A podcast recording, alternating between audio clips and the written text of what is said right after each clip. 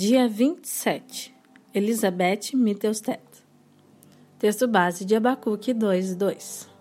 Escreva claramente a visão em tábuas, para que se leia facilmente. Nestes tempos modernos, Deus usa e continuará usando as diversas formas de comunicação para alcançar vidas. Muitas mulheres permitiram que Deus as usasse, e uma delas impactou uma geração de mulheres no leste europeu. Seu nascimento por si só já foi um milagre. Ela se lembra da dor estampada no rosto de sua mãe Maria, quando lhe contava sobre a viagem de trem até o hospital para fazer um aborto. Sua mãe tinha contraído uma severa difteria durante o regime comunista e foi pressionada pelo médico a realizar este aborto que, de qualquer maneira, a levaria à morte. A orientação era para que ela não deixasse nascer uma criança com o sangue infectado. A prática do aborto era algo rotineiro na Europa Oriental no período da Segunda Guerra, quando muitas mulheres morriam devido às condições precárias e desumanas. Sua mãe não era cristã na época, contudo, acreditou ser Deus falando ao seu coração: Não mate essa criança. Voltou para casa em 18 de abril de 1946 na Iugoslávia. Nasceu uma pequenina menina doente, Elizabeth a qual foi doutrinada dentro do regime comunista, sobre Deus não existir. Mas aos nove anos, através de um missionário que passou por sua cidade, Elizabeth e sua família ouviram e conheceram a Jesus.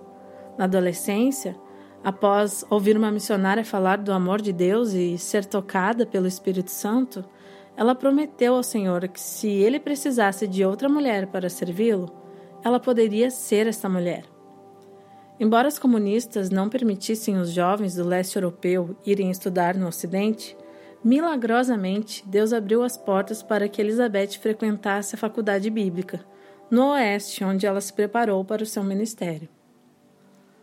Após três anos de estudos, sem ter ido para casa, pois teve medo de não conseguir sair da Europa Oriental novamente, ela volta para visitar seus familiares.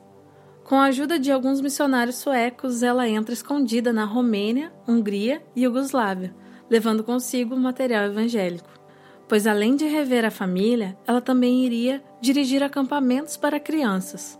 Sua aparência era tão frágil que, na maioria das vezes, passava sem ser notada nas fronteiras. Nos seus últimos anos de faculdade, conheceu um jovem alemão, Dietmar Mittelstadt, que também tinha vindo para estudar ali. No avião, indo ao encontro do noivo para se casar, orou: Deus, se essa não é sua vontade, faça com que o avião caia. Não quero me casar com um homem errado. Casou-se em janeiro de 1972 no Canadá. Na América do Norte, buscou se enquadrar como esposa de pastor, mas se sentia desqualificada, desajeitada e desorientada. Além de tudo, mal conseguia falar o inglês. Para Elizabeth, o casamento significou, por um tempo, o fim de seus ministérios. Trabalhar com crianças nos acampamentos, com os jovens e até mesmo com mulheres.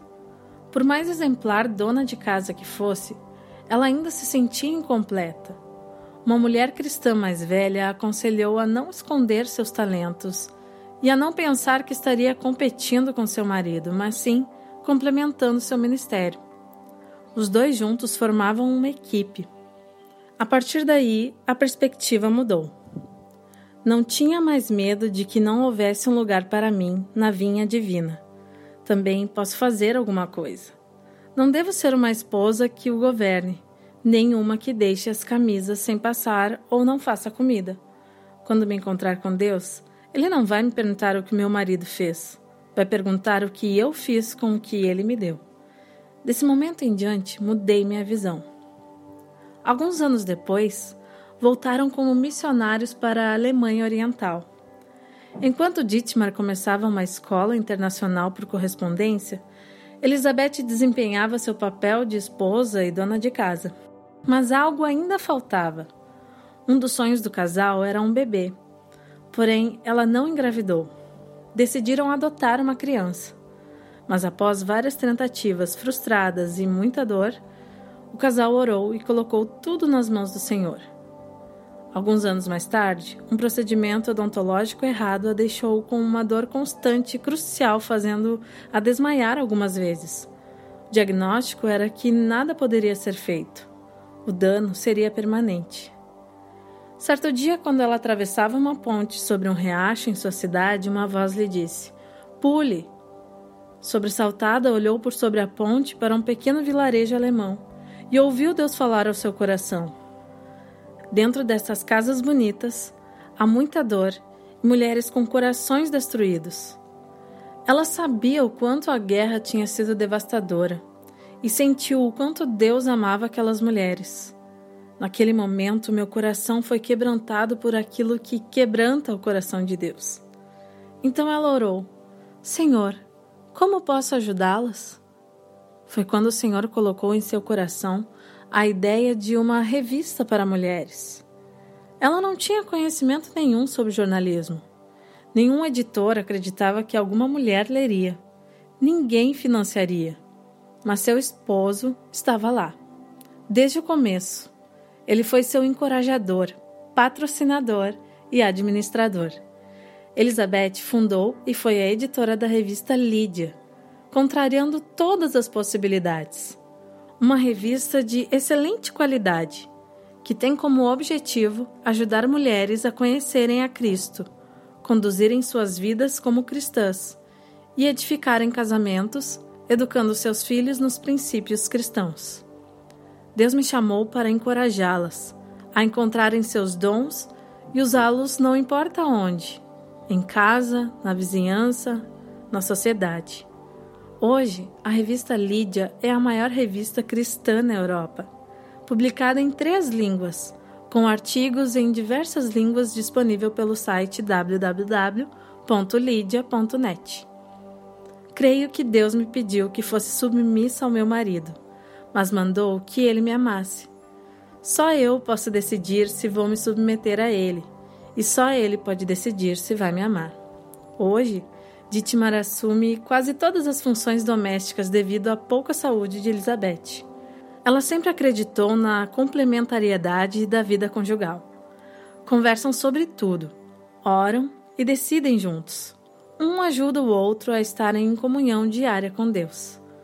Com Elizabeth, aprendemos que buscar o conhecimento também pode ser uma orientação divina. Compreender que é Deus quem nos direciona para uma finalidade e nos prepara para cumprirmos com destreza tal função. Conhecer a história de Elizabeth é caminhar os passos de uma serva. É entender que em qualquer posição que ocupemos, seja esposa, mãe, líder, profissional bem-sucedida e etc., é imprescindível que a mulher seja obediente ao papel que Deus a designou a ela. Ela cumpriu seu chamado e vidas ainda hoje são alcançadas. Elaine e Gino